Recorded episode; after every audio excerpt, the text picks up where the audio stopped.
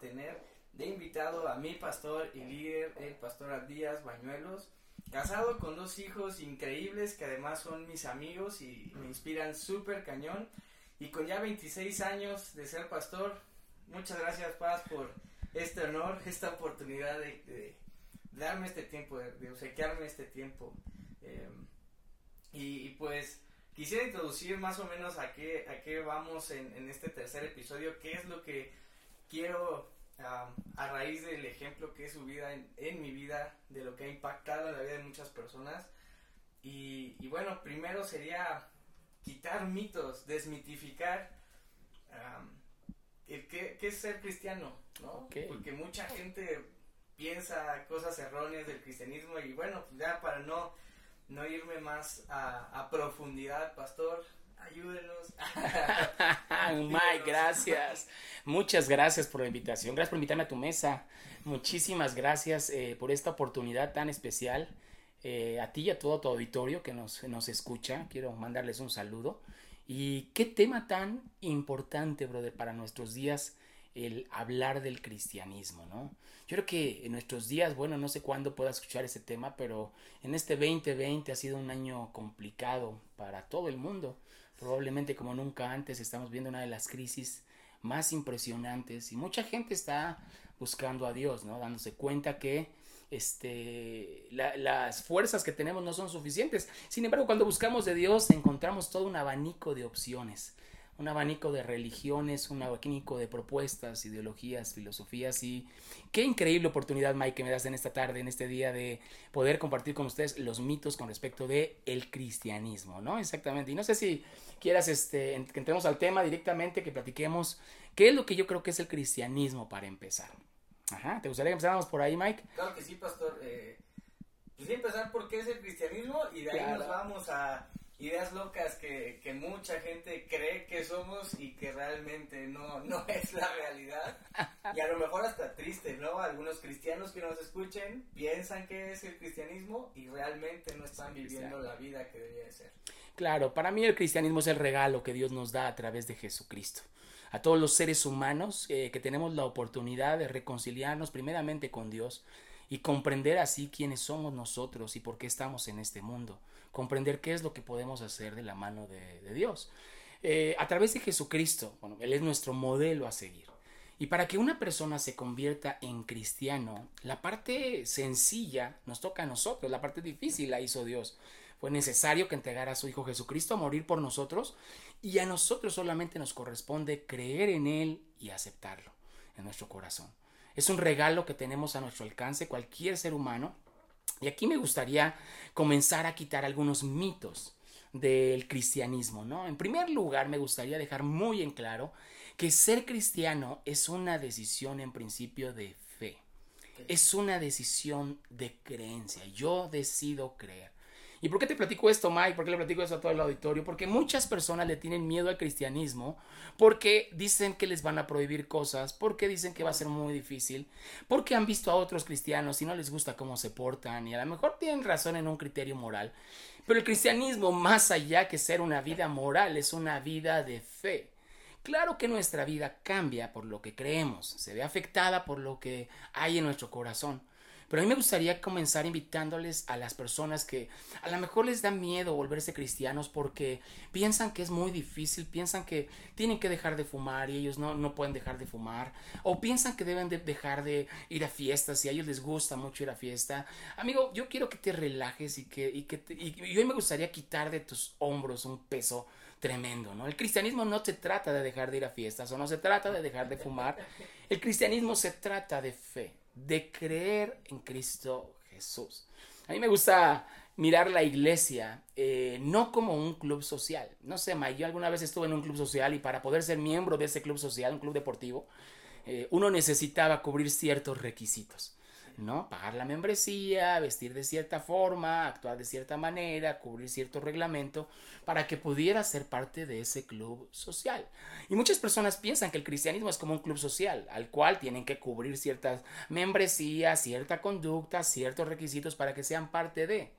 Pero no es así, bro. La, la vida cristiana, la iglesia, es más como una familia. Y me gustaría también más adelante, si me das oportunidad, que pudiéramos hablar de la iglesia también y poder quitar algunos mitos de la iglesia, ¿no? Solo hoy quiero decirles a ti y a todos los auditorios que ser cristiano es un acto de fe. Es creer en Dios, creer que en Él está nuestra esperanza para vivir una vida mejor. Creer que el mensaje de Jesús es verdadero y yo, yo decido aceptarlo. ¿Sabes que Jesús, eh, quien es el fundador del cristianismo, es un personaje reconocido por todas las religiones. Todas las religiones hablan bien de Jesús. Todos reconocen en él, ya sea un buen profeta, un buen iluminado, todos reconocen en él una buena persona. Inclusive no necesita ser religioso para entender eh, lo que Jesús enseñaba, sus normas de vida, sus, eh, los principios de convivencia unos con otros. O sea, no se necesita eh, abrazar una religión, simplemente creer en Él. Ahí comienza tu vida como cristiano. ¿no? Ahí comienza una nueva oportunidad de poder tener una relación con Él. Una vez que creemos en Él, creemos que Él existe, te nos da la, increíble oportunidad de tener una relación con Él. Y eso es lo que significa ser cristiano. Yo creo en Él y por eso yo tengo una relación con Él. Bueno, si bien mi vida como cristiana se ve afectada, este, mi vida social, mi vida económica, yo quiero dejar muy en claro que ese no es el principio. Ese, ese no es inclusive como la meta. No es que Mike, tú te vas a volver cristiano para portarte bien. Mira, portarte bien es uno de los grandes regalos, pero, pero el regalo principal que tenemos no es, no es el portarnos bien, no es ser personas moralmente correctas o ser, ser... El principal regalo que tenemos es tener una relación con nuestro Padre Celestial. De ahí irrumpe y de ahí se desatan un montón de regalos para nuestras vidas que nos ayudan a entender quiénes somos y cómo podemos vivir en este mundo de una mejor forma. Pero, pero si a veces la gente tiene miedo, ¿no? De volverse cristiano. No sé si te has, te has topado con personas que, que, les da miedo, ¿no? Sí, totalmente. A veces, este, lo que usted comentaba, no es que si, si voy a, quiero ir a la iglesia o me quiero ser cristiano, em, tengo que dejar de tomar, ¿no? Este, es que ya voy a tener que dejar de hacer ciertas cosas, o a lo mejor, ¿no? Como, como muchos mexicanos, eh, es que ya no puedo decir groserías, ¿no? Mm, mm, mm, exactamente. y, esto está bien padre lo que nos comenta, pues, que es eh, el tener una relación con Dios, ¿no? O sea, la, buena conducta viene como un regalo. Exacto. E, es como cuando, no lo sé, o sea, tú te juntas con una persona y esa persona influencia tu vida. Entonces, cuando tú te acercas a Dios, él influencia tu vida, cambia la forma de, ser de, ti. Y, esta parte que no es un club social, ¿no? El club social inclusive pagas o muchas veces te dejan entrar un día para revisar todo, que te convenza y luego pagas. Claro. Y, ya estás dentro y todos los requisitos que tienes que cubrir antes. Pero en el caso de ser cristiano, lo, o sea, el, requisito, más bien yo no lo vería como un requisito. Dios te recibe. Exactamente, wow, increíble, así es. Exactamente, es un regalo que tenemos de parte de Dios a través de Jesucristo y a nosotros es fácil y lo podemos disfrutar. Eh, Dios nos anhela, ¿no? Muchas personas eh, otra vez caen al punto de la conducta moral como si fuera la primer bandera de ser cristiano, ¿no? O sea, ay, mira que él es cristiano y se porta mal. O sea, amigo, yo, yo quiero animarles a no juzgar a la gente en cuanto a su conducta, en primer lugar, ¿no?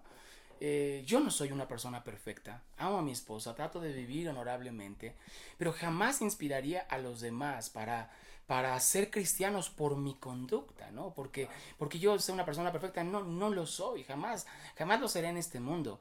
Es a Jesús a quien tenemos que ver y es Él el que fue perfecto en su conducta.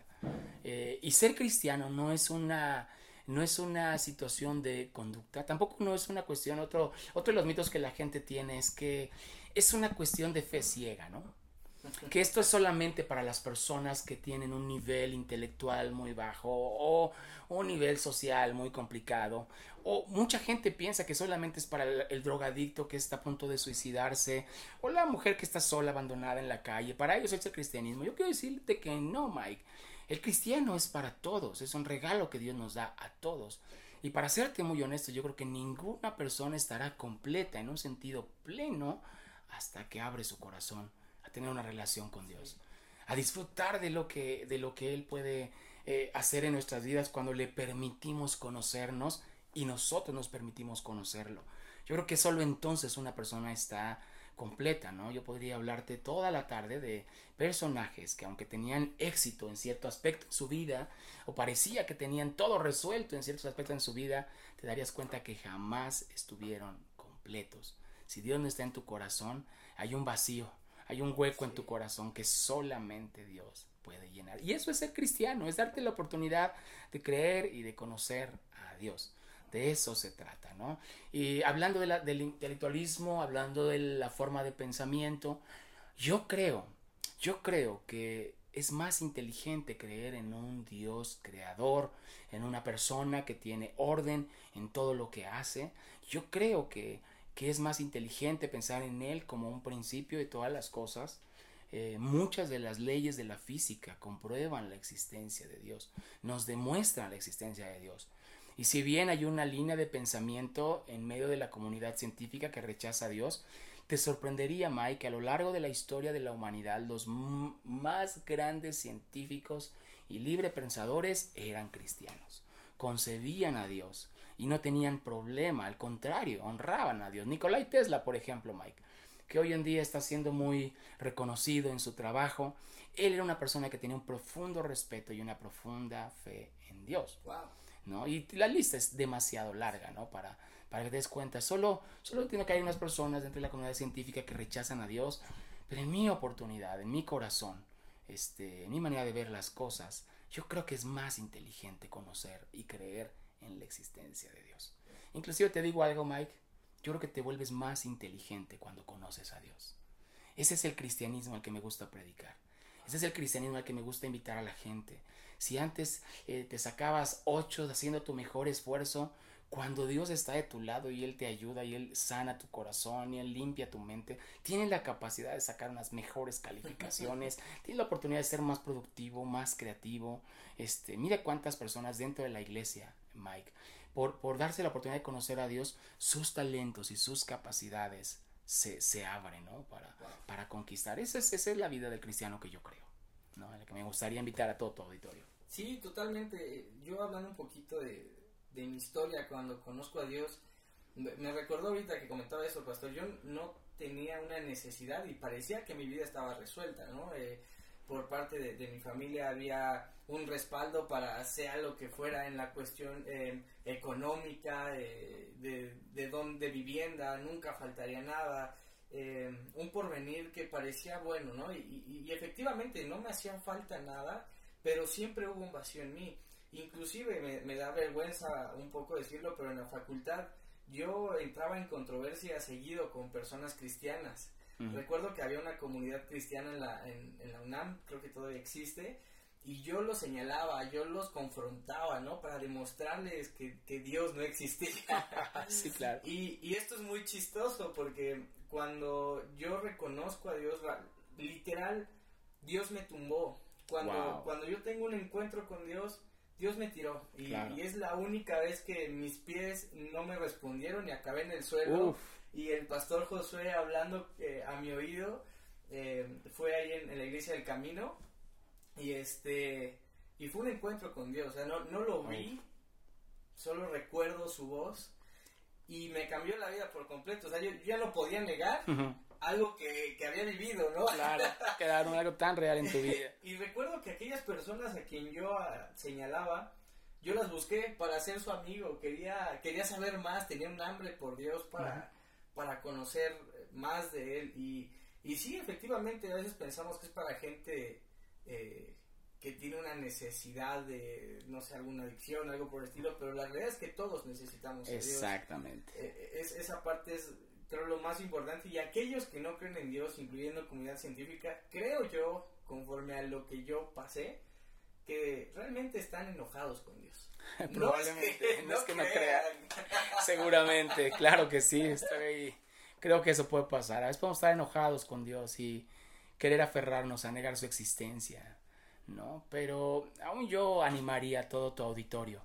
Si han estado enojados por Dios con alguna razón, Date la oportunidad de ponerte a cuentas, de ponerte en paz con Dios, de arreglar las cosas con Dios. Deja que Él te explique cosas que necesitas saber, deja que Él te, te permita ver un, un panorama completo y un panorama amplio de lo que has vivido y estoy seguro que te vas a sorprender y te va a ir muy bien conociendo a Dios. Amigos, no sé si al igual que a mí este episodio también a ustedes les trajo mucha claridad. Lo disfruté mucho y espero que ustedes también. Quiero adelantarte que habrá una segunda parte de esta charla que tuve con mi pastor, en donde hablamos un poco sobre la iglesia y su propósito. Te invito a que no dejes de escucharlo. Y muchas gracias por haber tomado un lugar en la mesa. No olvides que para Dios todos tenemos algo valioso que compartir. Un abrazo, bendiciones.